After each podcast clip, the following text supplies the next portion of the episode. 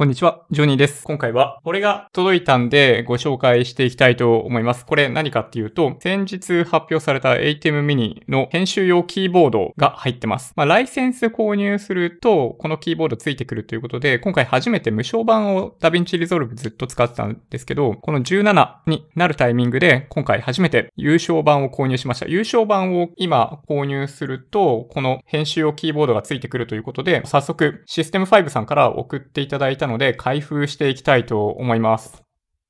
箱が大きくって見にくかったら申し訳ないんですけど、早速開けていきます。おい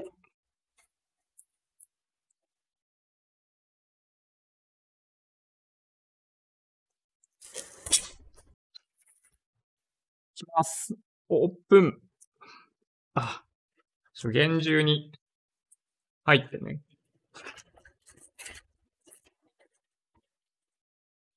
なんかね、ブラックマジックデザインのところから直接買っても、なんかその、キーボードを付属しないとかそんなのもあったりするらしくって、いろいろツイッターで調べたところ、システム5さんはもう明示的にキーボードついてるよということだったんで、今回そう、システム5さんで購入させていただきました。でね、ライセンスを購入してる感じですね。で、あくまでこのキーボードは付属品ですね。だから、まあ、ライセンスも届いてるんだけど、それはさておきっていう感じでいきましょう。早速、よいしょいやー、すごいしっかりしてる。なんかデザインが ATEM mini とすごい似たような感じ。この全体のね、このデザインとか質感がすごい ATEM mini っぽくていいですね。じゃあ、早速、開けますか。タンちゃんとこい、タンちゃん。よっしゃー。ほい。さあ、開けていきたいと思います。オープン。ジョグダイヤル、ジョグダイヤルっていうのかな？が、いきなり見えてるね。ここね。これを開けると、お、すごいしっかりしてる感じ。なんか今回のこの編集用キーボードって Bluetooth で無線接続もできるし、有線で接続することもできるという優れものですね。うわ、すご。あ、これね、これね、質感めちゃめちゃいいです。で、重い。皆さんがもしかしたら想像してるよりも重いですね。重さってもしかしたらあるかもしれない。これね、え、1キロぐらいあるんじゃないかな。キーボードとしては本当に結構しっかり、この安定感やばいね。ちなみに付属しているものは、このアルバム？アルバムじゃない。この説明書というのか何なのか、ちょっと一応見てみようか。Thank you. ダウンロードインストラクションマニュマニュアルはオンラインにあるよっていうのと、ソフトウェアインストーラー。あ、まあ、だからまあ無駄なものないよ。あと、ステッカーが入ってます。これ、ATEM mini とかには入ってなかったけどね。僕はブラックマジックデザインそこまで愛用者ではないんでよくわかんないですけど、毎回ついてんのかな？ステッカーね。あとは、 DaVinci Resolve が使えるよ。まあ、これフリー版があるんで、まあ、皆さん使ってるかもしれないですけど、そういう感じ？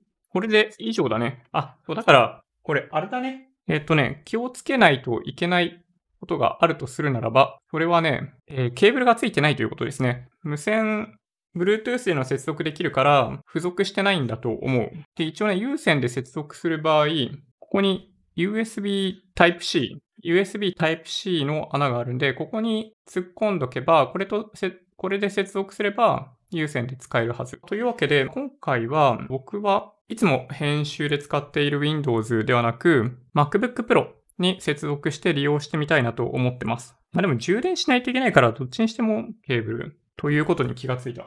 なんかちょうどいいところに Amazon Basic の USB Type-A to C のケーブルがあったんで、これで接続していきたいと思います。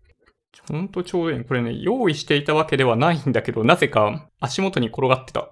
5本セットのケーブル買ってて、以前に。USB 3.0の A to C のケーブル？以前に買ってたんですよね。で、1本まだ未開封だったんで、これ使っていきたいと思います。ちなみに MacBook Pro は USB Type-C のインターフェース4つしかないんだけど、あのディスプレイ外部モニター出力用の、なんだやつを使ってるんで、そこから USB Type-A で接続したいと思います。というわけで、この上部にある、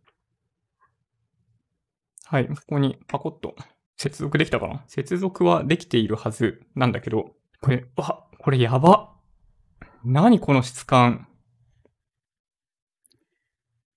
この質感やばいね。うわ、これめちゃめちゃ気持ちいい。なんだこれ？うわ、これ。すごくない？これ。すごい気持ちいい。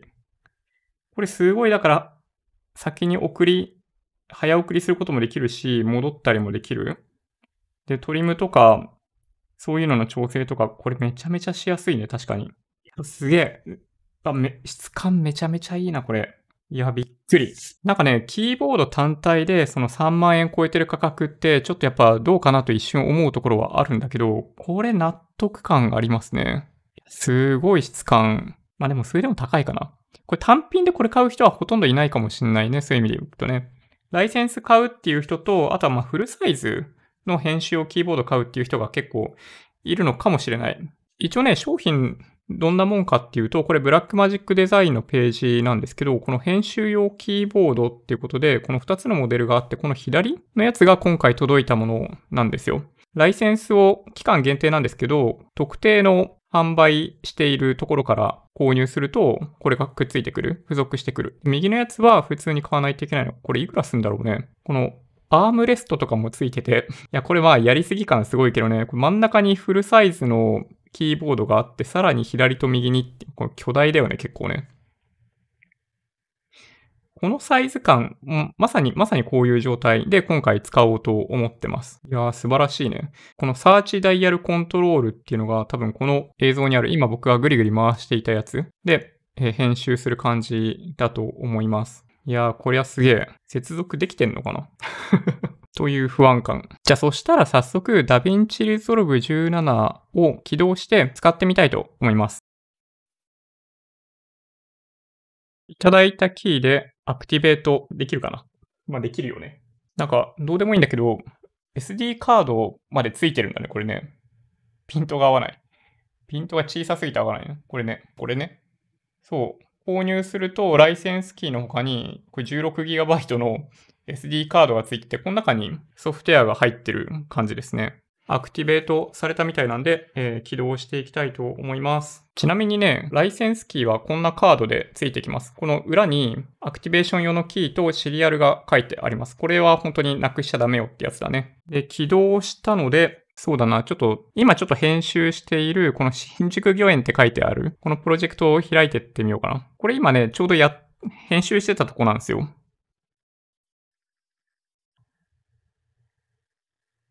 これ今ね、ジョグダイヤルを回してるんですけど、これで動くね。なんかカット用の画面で特に進化を発揮すると言われているこのキーボード。これいいかもしれない。これ、えー、っとね、どうすればいいかな？ちなみにこれどんなことができるかっていうと、今お話ししたこのダイヤルを使うことで前に行ったり後ろに行ったりっていうのができます。それ以外にちょっと白飛びしちゃって見えにくいんですけど、イン、アウト。この辺がメインだと思うんだけどね。こうこういう感じで多分、カット編集をすごいすることになると思うんだけど、インとアウトを、まあ、使う人はまこの辺使ってもらう。で、まあ、僕はトリムイン、トリムアウトをかなり使うと思うんで、まあ、この辺ですかね。で、スプリットとかもね、どっかにあったと思うんだよな。あ、スプリットボタンこっちにあるんだね。この辺をどういう風に、だから手の配置をま最適化して編集を早くしていくかっていうのがポイントかな。右の手をこっちから離さないで、こうやってくるくるくるくる回しながら、左手でイン、アウトを設定して、リップル削除を行ったり、トリムイン、トリムアウトっていうのをやりながら、カット編集していくっていう感じなのかもしれないね。これちょっとピクチャーインピクチャーの絵をこれにすればいいのかな？そうするとなんかいいかもしれないね。これどう、どうすんだっけな ?ATEM ミニの設定が、えー、っとね、思い出せないな、すぐに。できた。これね、見えない、見えないかもしれないけどね、これちょっと。これ、これなんとなく見えるよね、こうしたらね。これで、音は聞こえないな。こんな感じでやってみるか。えー、っと、だいぶわかんねえな。次に、次に行くには、これむずいな。ちょっとやっぱ、ここで用意されているキーボードがどう使えるのかっていうのをちょっと見ていかないといけないね。この左上にある smart insert、append、ripple overwrite、close up、place on top。まあ、この辺はまあいいとして、 source overwrite、トリムね。トリムはこれ分かりやすいよね。これ、移動、移動はどうしたらいいんだ？これ。これちなみに、ジョグ？を、ああ、これでスクロールなのか。これだから、ああ、まあそんなことねえわ。ちょっとまだ使い方がわかんねえな。トリムイン、トリムアウトでしょロール。ロールってのは、えー、このスプリットしたところを動かすようなやつだよね。で、スリップ。スリップってこれなんか全然使ったことないけどね。高速クリップをスリップ。トランジションの長さ。うん。エフェクトの追加、除去。カット。dissolve か。ディスって書いてあるな。 dissolve。smooth cut。うん。まあ、トランジションを追加するってことね。はい。エスケープキー。あー、 undo って書いてあるのがあるけど、それはカチカチっと2回押しすればいいんだ。分かったような分かんないようなって感じだけど、基本や、移動はこれになるのかな？あー、なるほど。シフトにすると、その再生速度変わります。ジョグだと本当にジョグで回ります。スクロールは結構超速ですけどね、これね。